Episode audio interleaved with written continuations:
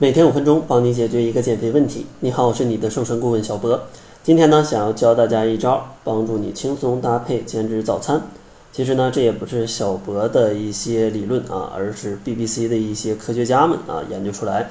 早餐只要注意这一点，就可以帮助你轻松来减肥了。这帮科学家呢，先做了一个实验，就是说吃早餐跟不吃早餐的一个区别。有同样的一批受试者啊，一天吃了早餐非常饱，一天没吃早餐非常饿。结果呢，让他们看了不同的食物啊，就在吃完早餐之后，一组呢看了这个黄瓜片儿啊，一组呢就是看了这个巧克力的奶油蛋糕。结果呢，没吃早餐的那一天啊，没吃早餐的那一天，当人看到这些高热量的食物的时候，大脑就会非常兴奋啊，就会非常想吃这些食物。但当你吃饱了早餐呢，看到这些高热量的食物。大脑就没这么兴奋啊，对他们就没有这么强烈的兴趣。所以说，如果大家在减肥的过程当中不吃早餐，非常容易在上班的路上啊，突然看到一包薯片，突然看到一个蛋糕，突然看到一杯奶茶，你大脑一兴奋，你一高兴，你就买了，你就吃了。这样的话，你就越来越胖了啊。所以说，一定要吃早餐。那吃早餐，大家平时是怎么吃的呢？相信大家经常会早上吃一点小笼包啊，豆浆油条啊，手抓饼啊。啊，烧饼啊，但这些食物啊，都是一些高 GI 值的食物，它们会让你的血糖快速的上升，而当你的血糖上升的非常快的时候，你在工作的时候就非常容易犯困，这样的话，你的工作状态就会非常非常差，而且这些高 GI 的食物也非常容易导致堆积脂肪。那 BBC 的科学家们究竟建议早餐吃什么呢？他们只有一个建议，就是建议在早餐当中增加蛋白质，因为他们测试，只要在早餐当中增加十分之一的蛋白质，就非常有利于我们去维持一天啊，就是一整天的饱腹感啊，一整天的饱腹感。那说到蛋白质，什么食物富含蛋白质呢？其实像减肥建议大家吃的一些优质蛋白质的食物有各种瘦肉、豆制品。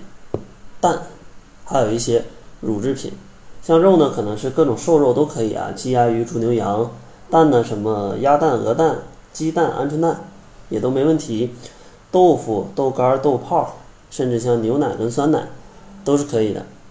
所以说，如果大家比较匆忙，早餐呢，完全可以在前一天晚上煮一点水煮蛋，或者说呢，在外面买一些茶叶蛋来增加到你的早餐里。